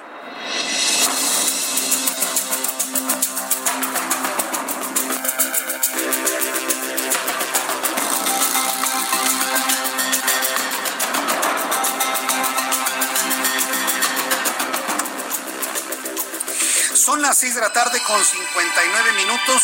Hoy estamos entrando a nuestro resumen un poquito antes de lo de lo esperado. En unos instantes le voy a presentar nuestro resumen de noticias aquí en Heraldo cuando ya son ya en este momento las 7 en punto, 19 horas en punto, hora del centro de la República Mexicana. Le presento un resumen con las noticias más importantes hasta este momento. En primer lugar, le informo que la Universidad Nacional Autónoma de México no está lista para reanudar clases. Con 14 entidades en semáforo epidémico en naranja, la Universidad Nacional Autónoma de México considera que no existen las condiciones sanitarias para retomar las actividades académicas y administrativas de manera presencial. Es una noticia muy importante esto que le estoy compartiendo en este resumen de noticias, porque la UNAM es parámetro de muchas escuelas en el país y si la UNAM dice no estamos listos para regresar a clases, pues tampoco puede haber condiciones para el regreso a clases de, de instituciones tanto privadas como públicas. Entonces, eh, en este contexto, la máxima casa de estudios destacó que el calendario vigente en la universidad establece el periodo vacacional de verano a partir del día 4 y hasta el 26 de julio, por lo que se exhorta a la comunidad universitaria a disfrutar los días de asueto, respetando en todo momento las medidas que establezcan las autoridades sanitarias. Entonces, la UNAM se declara no lista para reanudar clases. Ya, ya tendremos oportunidad de buscar a gente de la UNAM, autoridades para que nos digan qué es lo que va a suceder en los próximos días. En este resumen de noticias le informo que la Secretaría de Gestión Integral de Riesgos y Protección Civil activó la alerta amarilla por lluvias en las alcaldías de Coyoacán, Iztapalapa, Tláhuac, Tlalpan, Xochimilco, aquí en la Ciudad de México, es decir, todo lo que es el oriente y el sur de la capital del país, del centro de la Ciudad de México. Se pronostica lluvia de entre 15 y 29 milímetros, caída de granizo vientos de 50 hasta 59 kilómetros por hora entre las cinco y media y las nueve de la noche. Detalló esta Secretaría de Gestión Integral de Riesgos y Protección Civil. Por ello se recomienda a la población portar paraguas impermeables, utilizar líquido para regar las plantas, barrer coladeras, mantener libres de basura u objetos que obstruyan, además de no verter grasas en el drenaje. ¿Nos escucharon? Mercados sobre ruedas que venden pescaditos, o papitas o venden garnachas, ¿nos escucharon? Está prohibido echar grasas de aceites y comida al drenaje. Pero pues decir esto es como, como hablarle a una piedra. ¿Y dónde nos lo echamos, Jesús Martín? Llévenselo, lleven sus botes y llévense sus grasas. ¿Sí? Y dispóngalas como lo establece la normatividad en la Ciudad de México. Está en este momento Protección Civil pidiéndole a la gente que no lance grasas de ninguna índole en el drenaje porque se tapa. La directora del Sistema de Transporte Colectivo Metro, Florencia Serranía, dio a conocer que como parte de las medidas para prevenir la propagación de COVID-19, a partir de mañana, martes 30 de junio, se regalarán un millón de caretas tanto a usuarios como a trabajadores del transporte ante el aumento de usuarios con el cambio de color a naranja en el semáforo epidemiológico. Además de cubrebocas, se necesitan caretas en el metro. Estas tienen una mayor supervivencia duran un poco más y vamos a ver cómo se van a dar las cosas en el transporte público en la Ciudad de México. Noticia de carácter internacional. El Cirque du Soleil se declara en bancarrota y despide a más de tres mil personas. Por increíble que parezca, una empresa franco-canadiense como es el Cirque du Soleil se ha declarado en quiebra. Cirque du Soleil, conocido como el Circo del Sol, se ha declarado en quiebra, en bancarrota. La compañía con sede en Montreal señaló como el motivo la interrupción inmensa y el cierre forzado de espectáculos como resultado de la pandemia de COVID-19. También debo decirle que había bajado mucho la calidad, ¿eh? Hay tres compañías del Cirque du Soleil y, por ejemplo, en países como México mandaban a la compañía número 3 el último espectáculo fue verdaderamente desastroso del Circo del Sol. Se lo digo porque yo lo vi y lo sufrí. La verdad, lo sufrí. Bueno, pues el Circo del Sol se declara en bancarrota. La compañía tiene deudas por casi mil millones de dólares según múltiples informes, algo que se ha vuelto cada vez más insostenible a medida de que sus producciones permanecen suspendidas. Para ayudar a detener la pérdida financiera, Cirque du Soleil tuvo que despedir a 3.500 empleados y se está jugando la supervivencia en los próximos meses. Increíble. Se está acabando y se extingue el Circo del Sol. Dos empresas tecnológicas finlandesas han desarrollado un nuevo tipo de test rápido similar a un alcoholímetro que asegura permitirá detectar el coronavirus en el aire exhalado en apenas dos minutos y a un coste de unos cuantos euros costará el equivalente a 52 pesos mexicanos. Las pruebas de fiabilidad del nuevo test comenzarán en julio en centros de salud en Helsinki, Kazajistán y posteriormente en Holanda y en los Estados Unidos. Quiero informarle que mañana martes 30 de junio vence el plazo para la presentación de la declaración anual de impuestos ejercicio 2019 para personas físicas. No se le vaya a olvidar, mañana es el último día para presentar la declaración anual de impuestos luego de la prórroga que se extendió desde el 30 de abril hasta mañana 30 de junio. No me que se le había olvidado. Estas son las noticias en resumen. Vamos directamente hasta el Salón Tesorería en el Palacio Nacional, donde en estos momentos José Luis Salomía y Hugo López Gatel encabezan la conferencia vespertina en donde se actualizan los números sobre COVID-19. Quiero decirle que durante este fin de semana, durante este fin de semana, se incrementaron en eh, más de mil personas fallecidas por el COVID-19. En unos instantes le voy a informar cómo quedaron finalmente los números para el día de hoy. Escuchamos a José Luis Salomía, quien es el director de epidemiología de la Secretaría de Salud, aclarando y dando cuenta de lo que se puede hacer en semáforo naranja, ahora que ya una ciudad como la Ciudad de México ha pasado a ese color. Disponibilidad o aforo de un 50%. Esto llevará a un hecho de que puedan distanciar las mesas donde los clientes se sientan y las personas que dan los servicios al interior lo hagan con todas las medidas sanitarias y los clientes también realizando las medidas sanitarias, sobre todo el que tiene que ver con el lavado de manos o la sanitización de estas para evitar los contagios. Lo que son las, las peluquerías, las estéticas, los servicios de, de corte de cabello, barberías, etcétera, en rojo pueden brindarlo con servicio a domicilio con medidas y protocolo sanitario. Y en el caso del naranja, similar a los restaurantes, pueden nuevamente abrir sus instalaciones y ofrecer estos servicios, pero con un aforo del 50%, haciéndolo preferentemente con citas para que las personas puedan llegar de manera escalonada en los horarios, de una manera programada, y por lo tanto las personas no se pues conglomeren a la entrada del establecimiento o lleguen todas juntas y estén a lo mejor el establecimiento adentro no hay este, conglomeración, pero todas están afuera esperando un turno, entonces sería el, mismo resultado. Por eso la recomendación de que sea bajo citas. En el caso de parques y plazas, esas desde que estaban en rojo decíamos que ya había un aforo de un 25%, enfocado básicamente a la actividad física, recordando que también la actividad física contribuye a una mejor salud y a disminuir factores de riesgo no solamente para COVID, sino para otras enfermedades. Por lo tanto, se requiere que la población también pueda salir a realizar este tipo de sano esparcimiento, pero lo que sí deben de evitar son las también conglomeraciones, congregaciones, celebraciones, actividades que involucren a muchas personas juntas en estos lugares que son públicos. Y en el caso del semáforo naranja, pues bueno, esto se incrementa un 50%, por lo tanto puede haber un poco más de actividad. Los mercados, supermercados, siempre lo hemos comentado, son actividades esenciales porque las personas necesitan seguir adquiriendo sus alimentos, sus mismos insumos de limpieza y otro tipo de insumos para el hogar por lo tanto estos deben de permanecer abiertos siempre. Sin embargo, hay ciertos lineamientos para que tanto la sana distancia como la sanitización de manos y la cercanía entre las personas sea la menor dentro de los establecimientos y entonces por eso en el caso de semáforo rojo el aforo es del 50% y en el caso del naranja puede elevarse hasta un 75%, pero se mantiene la recomendación de que solamente un familiar por familia acuda a realizar sus compras.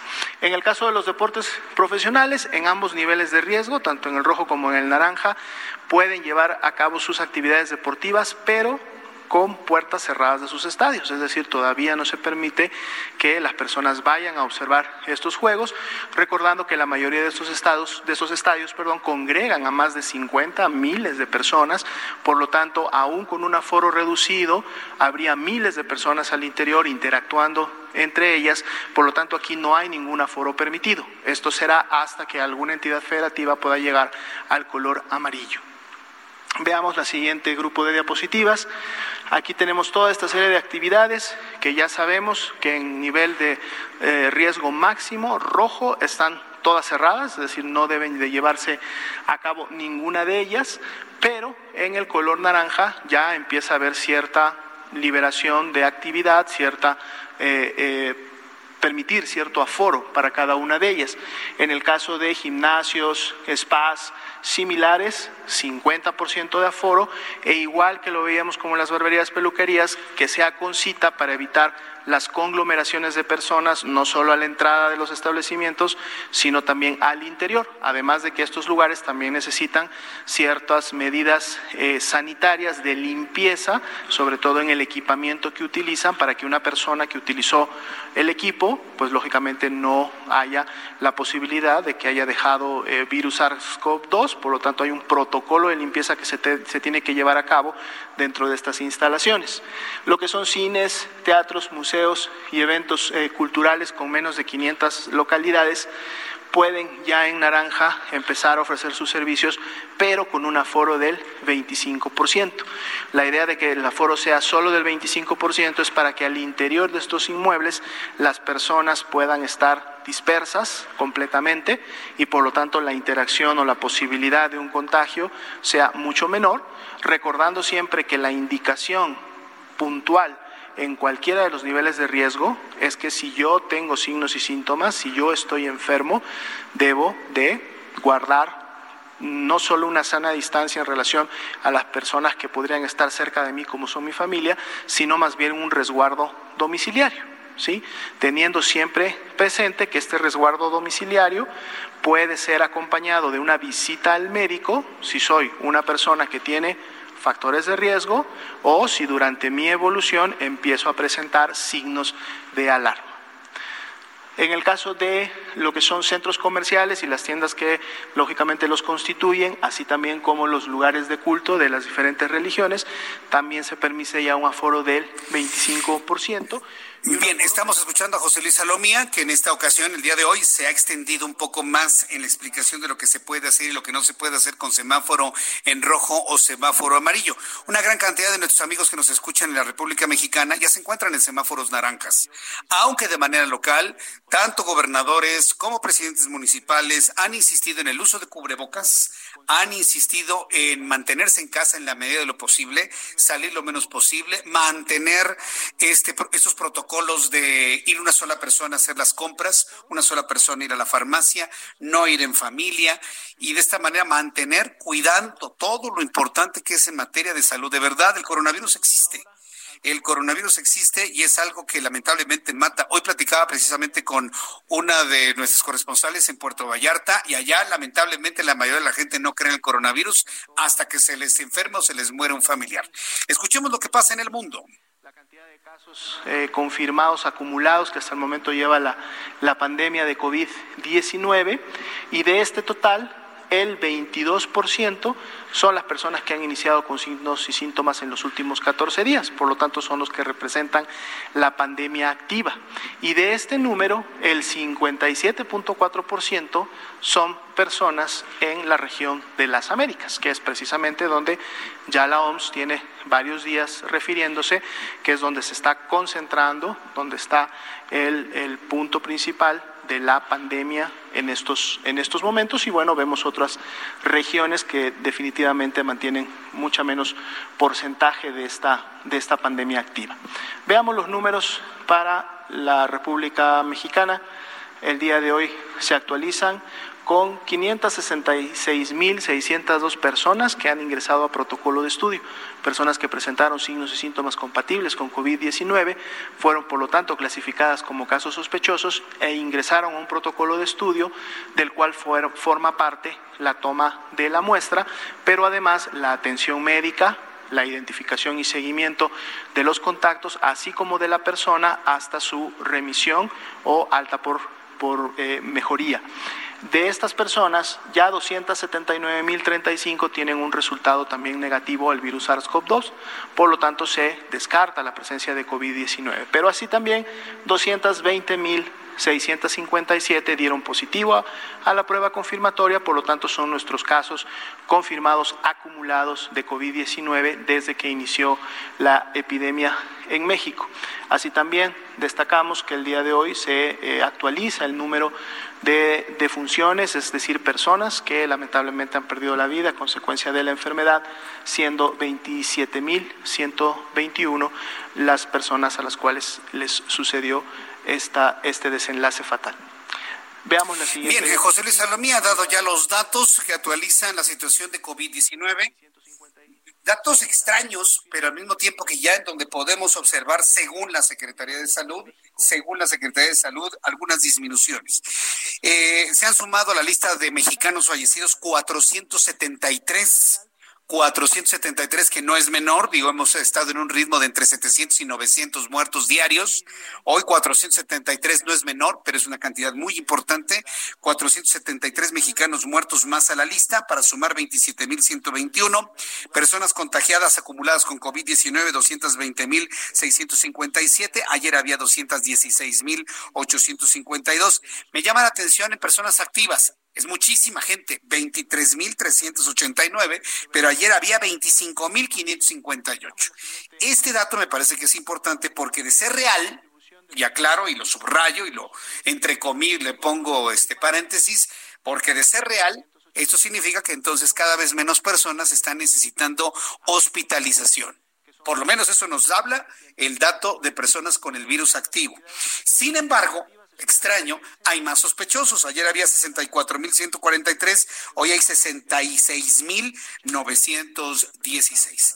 Y el punto en donde sí debemos preocuparnos, ¿habrá más o habrá menos infectados? Pero sigue habiendo muertos y el índice de letalidad en México se mantiene en 12.29. Ayer era de 12.28, el viernes era de 12.37, ha bajado un poquitito, pero se sigue manteniendo en una lógica de que de cada 100 personas, cada 100 personas que se contagian con el virus, 12 se mueren. Y eso es lo que usted debe tener en su mente. De cada 100, 12 se mueren. ¿Dónde hay 100 personas? Vea dónde se pueden acumular 100 personas. Ah, pues de esas 100, 12 se mueren si todos se contagian de COVID-19. Ese es el punto que yo quiero que usted comprenda. Que no se exponga usted a contagios, que no se exponga a contagios innecesarios. Sé que mucha gente tiene que transportarse en el metro, en el camión, en la micro, donde sea, y ahí están precisamente expuestos al COVID pero sepa que este tipo de exposiciones mata a 12 de cada 100 contagiados. Hasta aquí los datos en este resumen de noticias. Le invito para que siga con nosotros. Le saluda Jesús Martín Mendoza.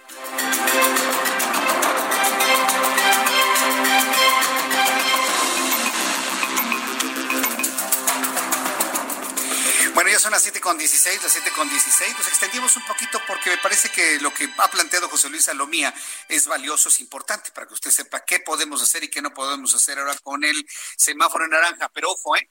El Estado de México se mantiene en rojo. la Ciudad de México ya en naranja.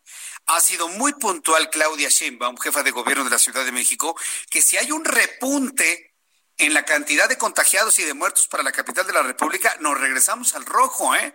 Aguas con esto. Hoy la UNAM está diciendo que no hay condiciones para el regreso a clases presenciales en la Universidad Nacional Autónoma de México. Y bueno, pues eh, dice Edwin Saucedo, es un naranja con tonos rojizos.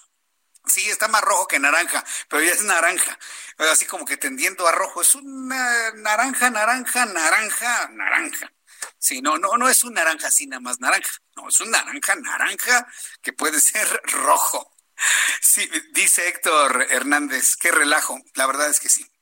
Bueno, vamos con mi compañero Daniel Magaña, nuestro compañero reportero urbano. ¿En dónde te ubicas, Daniel? Adelante, te escuchamos. Carlos Martínez, muy buenas tardes. Efectivamente, pues ahora información vehicular de la zona del periférico sur. Ya referíamos, se registró pues lluvia fuerte en varios puntos de la ciudad, la zona centro, la zona sur, también en este momento en algunos puntos del norte de la capital. Esto, bueno, pues genera pues que las condiciones en el asfalto sean un poco de mayor riesgo. Esto generó o contribuyó a un accidente que se presenta en la zona del anillo periférico sur, cerca del viaducto Tlalpan, conductor de una pues, eh, camioneta, eh, pues una combi, pierde el control y se impacta contra bueno, pues uno de los árboles de esta zona, no hay personas lesionadas de consideración, pero bueno, pues sí ya los servicios de emergencia laborando en este punto. A partir de aquí el avance pues es mejor en dirección hacia la zona sur ya empieza a haber mayor actividad vehicular y bueno, la reducción de carriles debido al puente que se construye en la zona de Cuemanco, pues ya genera un largo asentamiento en esta zona para quien se traslada hacia la zona de la avenida Canal de Charco. El reporte Jesús Martín. Muy buena tarde. Gracias, Daniel Magaña. Hasta luego. Hasta luego. Saludo con mucho gusto Israel Lorenzana. ¿En dónde te ubicas, Israel? Adelante. Gracias, Jesús Martín. Pues fíjate que continúan las complicaciones por la fuerte lluvia que ha caído, principalmente en la alcaldía, alcaldía Cuauhtémoc, también en la zona de la Gustavo Madero y, por supuesto, también en la Venustiano Carranza. A la altura de Insurgentes del Eje Norte tenemos encharcamientos eh, pues considerables. Nuestros amigos automovilistas que transitan por esta zona van a encontrar contratiempos, así que bueno, pues hay que, por supuesto, armarse de paciencia, anticipar su paso por varios minutos, esto con dirección hacia el Paseo de la Reforma y también en el sentido opuesto para quien va con dirección hacia la raza tenemos en estos momentos la llegada del personal de bomberos exactamente sobre Reforma y Chivatito. Se ha venido abajo un árbol por la fuerte lluvia Jesús Martín y esto por supuesto también está complicando la circulación para quien viene de la zona del periférico, también de Reforma Lomas y con dirección hacia el Auditorio Nacional. Hay que por supuesto manejar con mucho cuidado, hay encharcamientos, el pavimento está mojado y se torna peligroso, es una mezcla muy peligrosa Jesús Martín, así que bueno, pues no hay que exceder los límites de velocidad a través de Reforma y con dirección hacia la avenida de los insurgentes. Jesús Martín, que te tengo. Muchas gracias por la información, eh, Israel. Hasta luego. Hasta luego, que te vaya muy bien. Ya, ya, ya, se, ya se desató todo un, este, toda una discusión de que los semáforos de circulación no tienen color naranja. Bueno, pues es entre el ámbar y el rojo, para que más o menos es como el tránsito, ¿no? Entre el rojo y el amarillo o del amarillo al rojo como usted quiera verlo, pero bueno, estamos hablando de que es un semáforo no precisamente para la circulación vehicular.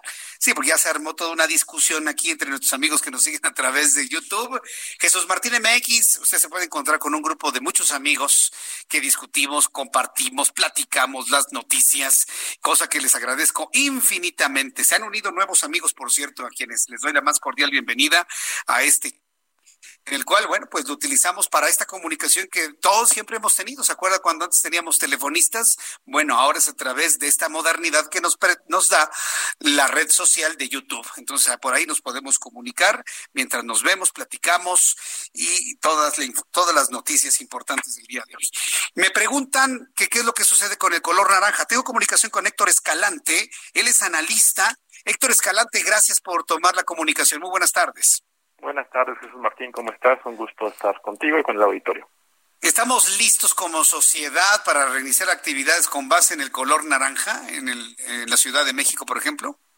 Fíjate, Jesús Martín, que he estado escuchando eh, tu programa desde hace rato y creo que el punto está en lo que has repetido. Me parece que las autoridades han estado insistiendo en lo que se puede y no hacer eh, eh, con los semáforos, como hemos visto, y has dicho, la jefa de gobierno ha sido muy enfática en que si tenemos un retroceso, bueno, pues tendremos que regresar a semáforo rojo. Ahorita la conferencia de prensa que también estamos transmitiendo, pues también señala lo que pues, se puede hacer y no. Creo que buena parte de este peloteo, y mira que hemos sido muy críticos muchas veces con las autoridades, está en la ciudadanía. Eh, como tú te has dado cuenta, porque tienes que, hacer actividades y salir, yo también hoy tuve que salir un par de veces, parece que la ciudadanía olvida de pronto que las circunstancias están para cuidarse, ¿no? Entonces vemos mucha gente que no trae cubrebocas, mucha gente que anda como si nada, entonces creo que esa corresponsabilidad sin duda viene también de parte de nosotros, de los ciudadanos. Como sabemos, eh, la, la situación está sumamente delicada y si ahorita estamos empezando en eh, andar, sobre todo aquí en la Ciudad de México y en algunas otras ciudades también grandes con la zona con la con el color naranja, el, semáforo naranja, mucho va a depender de cómo nos vamos a comportar los ciudadanos. Y tristemente vemos que no todos los ciudadanos están a la altura de las circunstancias actuales y de las nuevas circunstancias, la nueva la nueva normalidad. Ahora, eh, toda esta nueva normalidad que trae consigo una nueva actividad económica en el país está en función de la necesidad de trabajar de mucha gente. Da la impresión que no nada más México, sino otros países están abriendo su economía, pase lo que pase, contágiese quien se contagie, muérase quien se muera. ¿Es algo válido? Híjole, que eh, ahora sí que has atinado en tu pregunta y es una decisión sumamente complicada. Me parece que nadie pensó en ninguna parte del mundo que la extensión de la pandemia va a ser tanta. Creo que de alguna manera los gobiernos razonaban que iba a ser, eh, pues esto que se hablaba de un, de un confinamiento que era una eh, cuarentena, que justamente la cuarentena son 40 días, pero de pronto vemos como incluso en México pues ya llevamos más de entre 90 y 100 días. Entonces en ese contexto es una decisión complicada y las eh, autoridades pues tienen que también mover la economía y las familias tienen que también mover su propia economía más allá del tema de si es válido o no, pues es una realidad y creo que en esa realidad y en esa nueva normalidad lo que corresponde es hacerlo de la mejor manera. ¿Cuántos casos habrían podido evitar si la gente sí cumpliera sus eh, recomendaciones cabalmente? Creo que ahí es donde ya, como no hay marcha atrás, y tú bien lo estás diciendo, como la gente ya tiene que salir por distintas circunstancias, las, las empresas tienen que empezar a generar los gobiernos también, ya no hay de otra, tenemos que cuidarnos de la mejor manera. Pero lo que decimos tristemente, no toda la gente está siendo cuidadosa y en ese contexto, si no es cuidadosa, vamos a tener un rebote y vamos a tener que regresar a semáforo rojo. Bueno. Héctor Escalante, vamos a contactarnos nuevamente en unas dos semanas a ver cómo fluyeron las cosas de este análisis al siguiente y agradezco mucho esta participación para el Heraldo Radio. Muchas gracias, Héctor. Gracias a ti, eh, Martín, un abrazo. Fuerte abrazo, gracias. Es Héctor Escalante, analista político, y ahí están estas reflexiones sobre ello. Voy a ir a los mensajes y de regreso tengo una información muy importante para nosotros en el Heraldo. No se lo pierda después de los mensajes. Escuchas a Jesús Martín Mendoza con las noticias de la tarde por Heraldo Radio, una estación de Heraldo Media Group. Heraldo Radio. La HCL se comparte, se ve y ahora también se escucha. Escucha las noticias de la tarde con Jesús Martín Mendoza. Regresamos. Muchas gracias amigos por continuar con nosotros y les pido que pongan atención en este momento porque saben que está con nosotros la representante nada menos y nada más de productos y tratamientos del Instituto Politécnico Nacional. Ella es Aris Chávez y viene a orientarnos sobre esos temas que nos importan tanto siempre y hoy más de salud y cómo nos podemos proteger y también a la familia porque imagínense qué tan importantes son la familia, los amigos amigos y etcétera, y nuestras defensas. Bienvenida, Aris. Buena tarde. La lluvia, ¿qué tal? Muy bien, Moni, ¿cómo estás? Qué gusto saludarte. Pues hoy quiero platicarles de la importancia de tener un sistema inmunológico fuerte. Ese es el que se está encargado de defendernos de virus, de bacterias. El problema es que la mayoría tenemos un sistema inmunológico débil. Esto es por mala alimentación, eh, falta de vitaminas, la contaminación, incluso hasta el estrés provoca que este sistema se debilite. Pero hoy les tengo buenas noticias porque en el Instituto Politécnico Nacional hemos estudiado a fondo las propiedades del ajo negro mm. y creamos un tratamiento al cual le agregamos colágeno y cartílago de tiburón. y esto nos brinda todos esos nutrientes. El ajo negro tiene 100 veces más propiedades que un ajo normal mm. y esto nos ayuda a reforzar primero nuestro sistema inmunológico y de esta manera vamos a poder prevenir y combatir cualquier enfermedad respiratoria, gripe, asma, influenza, bronquitis, etcétera. Este tratamiento también nos va a ayudar a limpiar nuestra sangre y a mejorar el funcionamiento del hígado, a regular nuestra presión arterial, disminuye los niveles de colesterol, de triglicéridos y glucosa en sangre. Por eso es 100% recomendable para pacientes que tienen diabetes.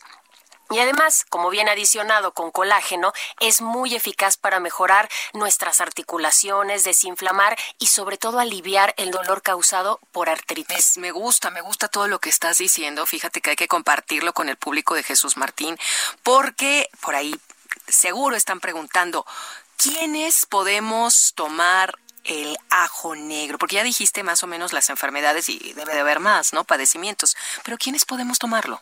Es un tratamiento natural que puede tomar toda la familia. No tiene efectos secundarios. Es una cápsula diaria todas las mañanas y esto nos va a provocar mucha energía, mucha vitalidad, pero sobre todo no irrita nuestro estómago, ni tampoco huele, ni sabe ajo. Porque como que el miedo ahí está, ¿no? De, ay, ¿qué tal si cuando hable? No, para nada. Lo que hicieron fue extraer molecularmente toda la lisina de una cabeza completa de ajo y de esta manera tenemos los beneficios sin estas cosas desagradables que no todos nos gustan. el miedo está, pero con ajo negro eso no pasa. ¿Cómo adquirimos este magnífico tratamiento, Aris? Tienen que llamar a nuestra línea directa, vaya anotando el, el teléfono porque tenemos una excelente promoción para todos ustedes.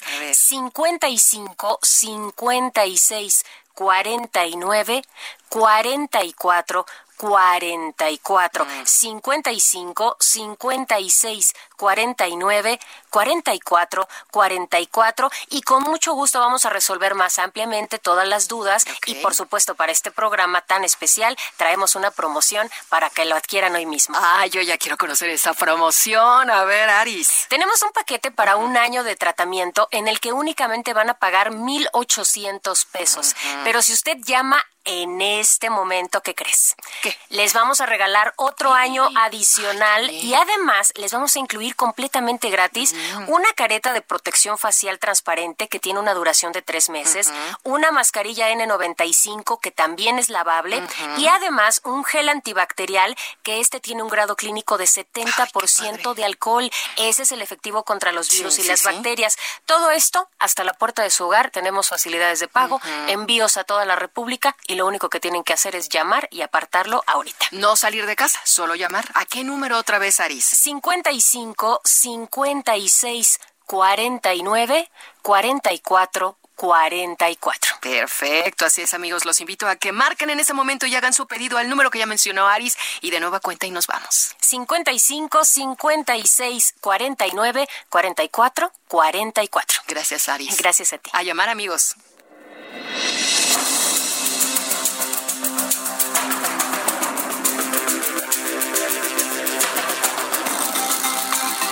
Son las 7 con 34, las 19 horas con 34 minutos hora del centro de la República Mexicana. Amigos que están en la República Mexicana, mire, de repente habrá días en los que el corte comercial sea un poquito extenso. En esta ocasión duró cerca de nueve minutos. Y, pero ¿sabe por qué es esto?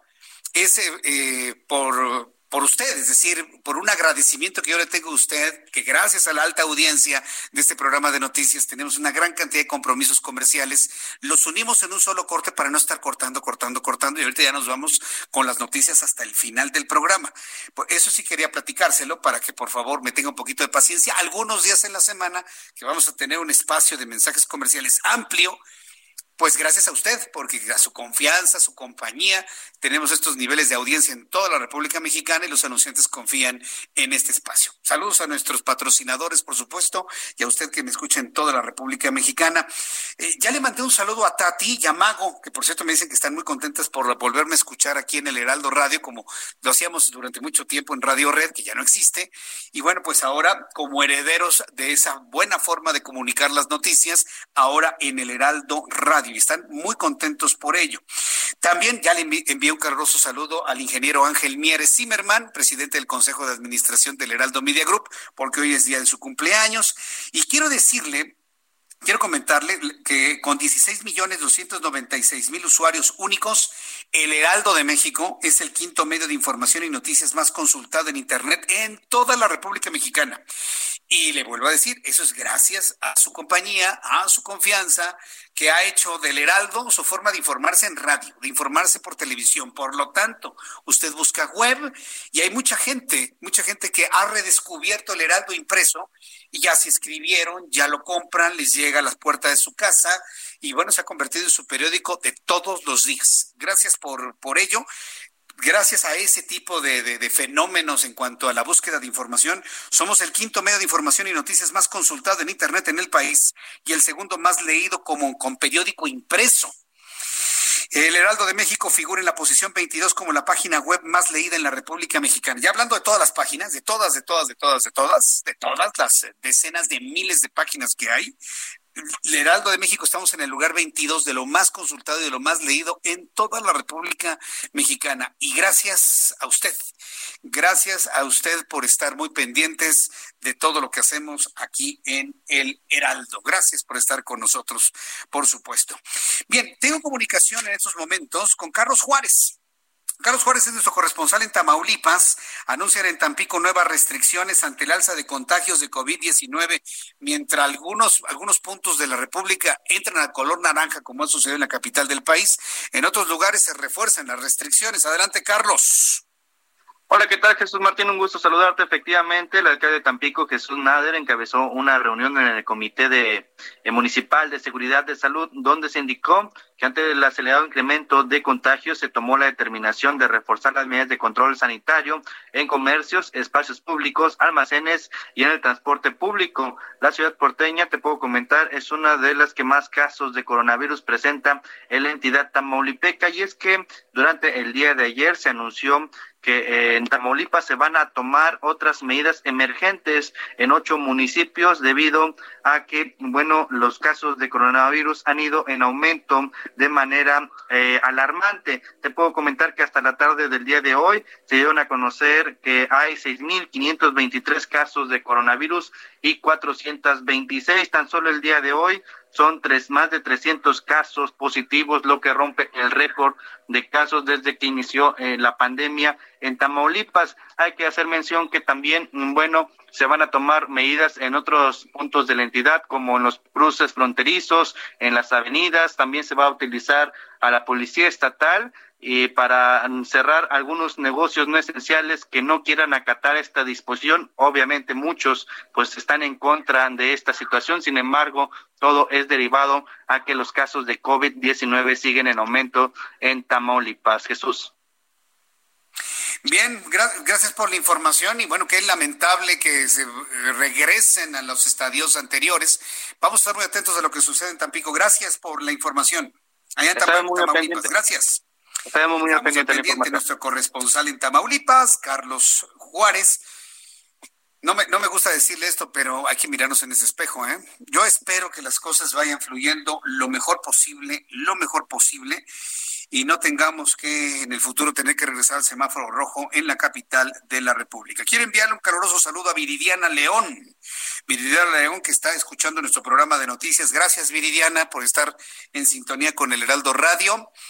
Eh, tres Pamelas que me escriben, Pamela Valladares, Pamela Elizalde y Pamela Arbizu. Gracias por estar en sintonía con el Heraldo Radio. Muchas gracias por enviarme esos mensajes. Bueno, en otras noticias importantes, y seguimos con el asunto del COVID, ni los ataques terroristas a funcionarios públicos, la inseguridad que se vive en la República Mexicana o las discusiones que se generan en en las conferencias de campaña del presidente López Obrador nos van a distraer del asunto del COVID, definitivamente. Ya escuchamos precisamente a Carlos Juárez. Bueno, pues la Secretaría de Relaciones Exteriores presentó esta mañana los cuatro proyectos mexicanos de vacunas contra COVID-19 que buscan financiamiento por parte de la Coalición para las Innovaciones en Preparación para Epidemias para Desarrollo. Aquí sí debo reconocer, aquí sí debo reconocer que eh, México ha hecho un trabajo excepcional en cuanto a investigación científica, para poder presentar al mundo algún avance que nos pueda ayudar a tener una vacuna. El titular de la Secretaría de Relaciones Exteriores, Marcelo Ebrard, resaltó que para México es prioridad desarrollar una vacuna contra el COVID-19, por lo que se busca que en el país se apliquen protocolos que están ya en fase clínica. A ver, yo le voy a preguntar algo a usted. Le voy a lanzar esta pregunta, usted que me escucha en toda la República Mexicana algunos médicos pueden y especialistas en salud podrían responderme, pero en lo general, ¿usted qué pensaría? ¿Qué es más urgente tener? ¿Tener una vacuna con todo lo que implica el desarrollo de una vacuna? Y acuérdense que si usted me ha seguido en los últimos años, hemos llevado el seguimiento del desarrollo de algunas vacunas y con la del dengue, nada más con la del dengue nos tardamos 12 años. Bueno, eh, ¿qué es más urgente, tener una vacuna o tener un antiviral efectivo para un tratamiento eh, para un tratamiento posterior a la entrada del virus en el cuerpo humano. Yo soy de la idea del antiviral, ¿eh?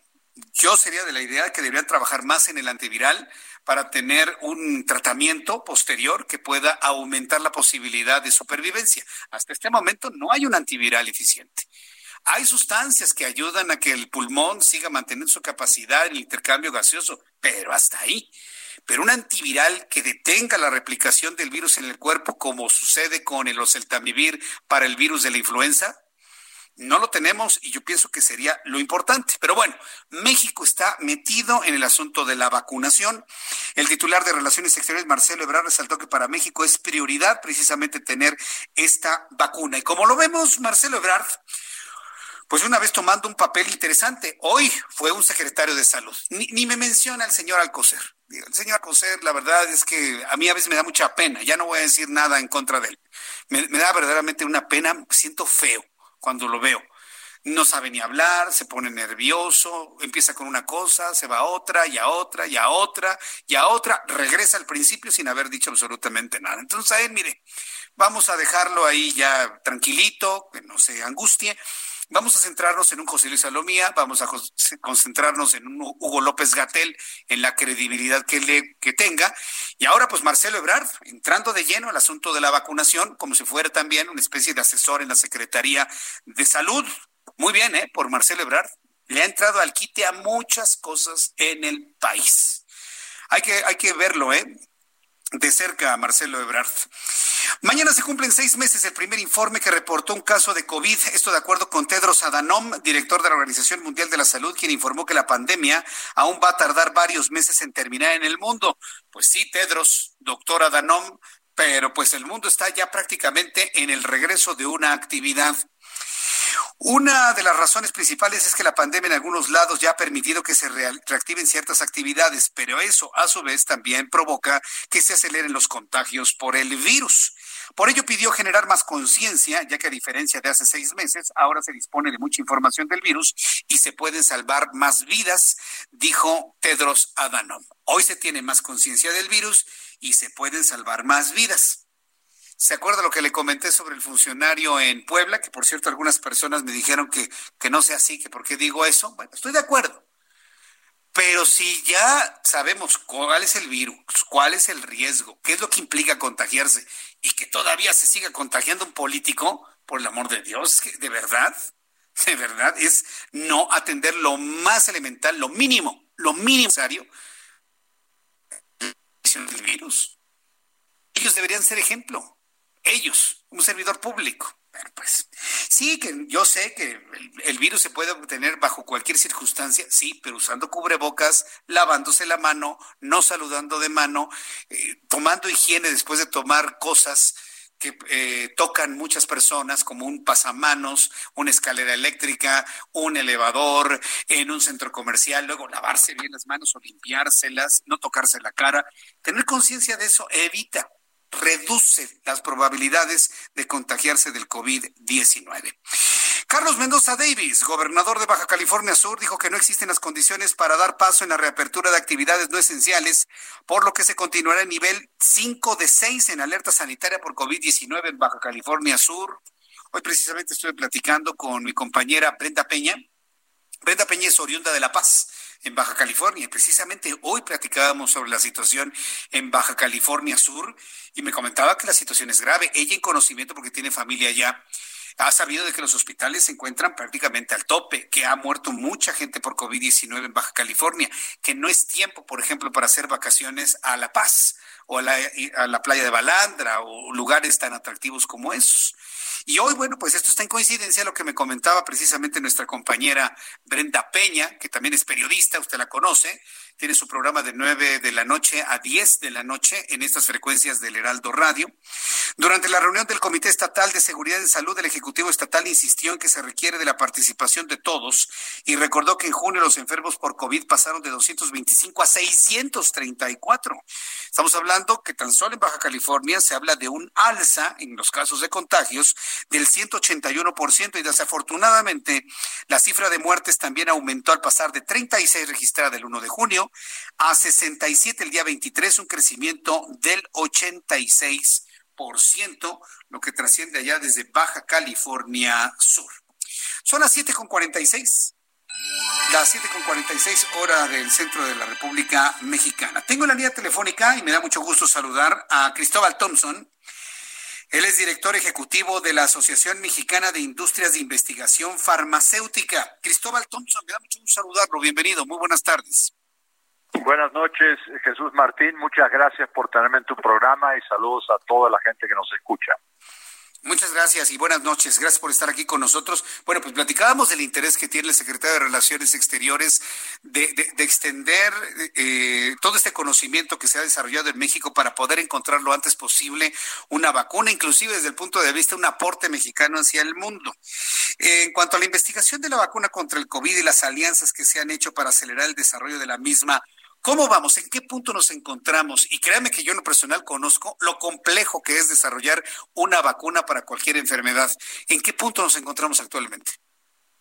Gracias, Jesús Martín, por el interés. Eh, hoy me da mucho gusto que en solo seis meses ya hay más de 130 vacunas en etapa eh, preclínica y ya hay 13 vacunas en alguna etapa clínica, lo cual si consideramos que normalmente tarda una vacuna 10 años en desarrollarse, son tiempos absolutamente récord y mucho ha tenido que ver que la industria de innovación ha abierto su biblioteca de activos, están compartiendo información las compañías de estudios que han hecho anteriormente y esa, esa posibilidad de compartir ha permitido acelerar los procesos y la, esperamos que haya una o más vacunas probablemente para el segundo trimestre del año que viene. Ahora, eh, sabemos la urgencia de tener una vacuna y como usted lo ha mencionado, estamos en tiempos récords nunca antes vistos para la elaboración de una vacuna. Pero aún así las que se desarrollan a lo largo de 10 años, 12 años, me tocó llevar el seguimiento de la vacuna del dengue, por ejemplo, que tardó entre 12 y 13 años su desarrollo y todavía con algunos problemas. ¿Existe la posibilidad de algún tipo de riesgo en la vacuna contra COVID-19, es decir, contra el SARS-CoV-2, que no genera algún problema asociado al sistema nervioso? Central, como se ha conocido de otras vacunas. ¿Usted qué piensa sobre ello, Cristóbal Thompson? Mira, en, todos los estudios que se están haciendo, uno de los temas rigurosos es que además de si eficacia asegura. Entonces tenemos que esperar que terminen estos procesos. Se van a seguir con los mayores estándares de seguridad, como hace la industria de innovación, y estoy seguro que con toda la experiencia y esa certidumbre tendremos vacunas eh, para esa fecha, lo cual una vez más es un tema récord y además es una buena noticia porque todos sabemos el gran problema del punto de vista de salud y económico que está generando el COX, el, el, virus de, de, coronavirus a nivel global. Ahora bien, de los eh, de las 130 experiencias de vacuna en estado de preclínico que me decía y 13 en estadio clínico, todas esas vacunas son preventivas, es decir, son vacunas que entrarían en un cuadro de vacunación para los menores de edad o estamos ante trabajos de vacunación terapéutica, doctor Cristóbal Thompson. Estamos hablando de vacunas para inmunizar la población a nivel global, en todas las edades. Mm. Es decir, que podrían entrar en un cuadro básico de vacunación eh, en los primeros, eh, en la primera etapa de la vida, ¿no? Ya con el tiempo, ¿no? Sí, y esperamos, y habrá que esperar cuál es el protocolo de la Organización Mundial de la Salud, porque claramente necesitaremos entre 10 mil y 15 mil millones de dosis para inmunizar el planeta. Entonces, número uno, además de encontrar una vacuna, eh, la industria farmacéutica e innovación ya ha acordado ampliar las plantas de producción a nivel global porque claramente hoy la, la capacidad es para el 50% del requerimiento y también siguen produciendo vacunas para todas las demás necesidades del planeta.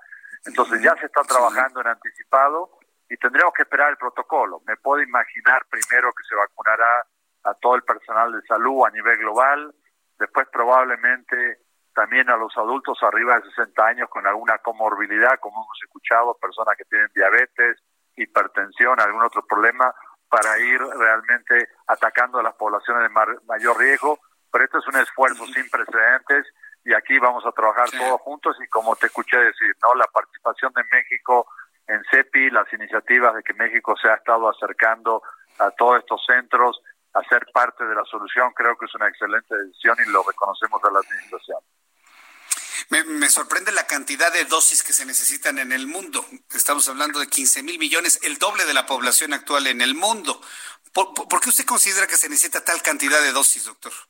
Probablemente nos han dicho que probablemente en algunos casos se necesite eh, más de una aplicación y eso es lo que se tendrá que ver con el resultado de las vacunas.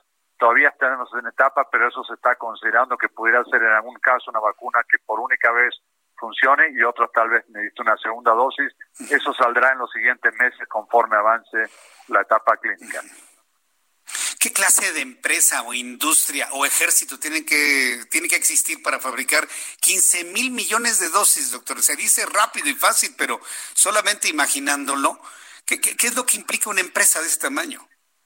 Bueno, yo, yo diría que parte de la fortaleza del ecosistema innovador a nivel global ha sido la inversión anual que hace el sector de aproximadamente 170 mil millones de dólares anualmente y 80% de esa inversión anual es investigación clínica. Entonces, gracias a esa inversión que se viene haciendo año con año, es que en un momento tan complicado el sector farmacéutico de innovación a nivel global y también las organizaciones como la Fundación Bill y Melinda Gates y otros grupos, y muchos gobiernos que se han sumado, yo creo que trabajando todos juntos podremos realmente alcanzar algo que realmente es muy complejo en estos momentos. Sin duda alguna. Eh, los problemas de, de, propiedad intelectual y de investigación científica han sido un problema en este momento o se han podido salvar, doctor? Yo creo que vamos por buen camino, me da mucho gusto y reconozco en los senadores que es una primera parte, porque falta llegar a diputados, eh, que hoy se aprobó una iniciativa de una nueva ley de propiedad industrial, que es una mejora eh, importante. Y esto lo que va a traer es, número uno, certidumbre a tanto a los que fabrican medicamentos genéricos como los que fabrican y desarrollan medicamentos innovadores.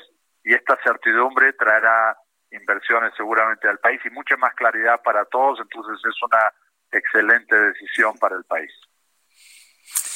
Eh, pues Cristóbal Thompson, yo, yo agradezco mucho estos minutos de comunicación con el auditorio del Heraldo Radio. Esto nos da de alguna manera una idea muy clara de cómo estamos en cuanto a esta investigación a propósito de lo que anunció el secretario de Relaciones Exteriores, Marcelo Ebrard. Muchas gracias, Cristóbal Thompson, por este tiempo para el Heraldo. Muchas gracias, Jesús Martín. Saludos y saludos a todo el auditorio. Lo, lo, buscaré en una oportunidad futura. Muchas gracias. Hasta pronto. Claro, sí, gracias. Es eh, Cristóbal Thompson, director ejecutivo de la Asociación Mexicana de Industria de Investigación Farmacéutica. Bueno, con esta interesante charla, porque la verdad es muy interesante saber todo lo que se está haciendo, nos despedimos el día de hoy. Le agradezco mucho el favor de su atención a nombre de este gran equipo de profesionales de la información. Lo invito para que me escuche mañana, dos de la tarde, Heraldo Televisión, seis de la tarde, Heraldo Radio. Soy Jesús Martín Mendoza. Por su atención, gracias y que tenga usted muy buena Esto fue Las Noticias de la Tarde con Jesús Martín Mendoza. Escucha la H, Heraldo Radio.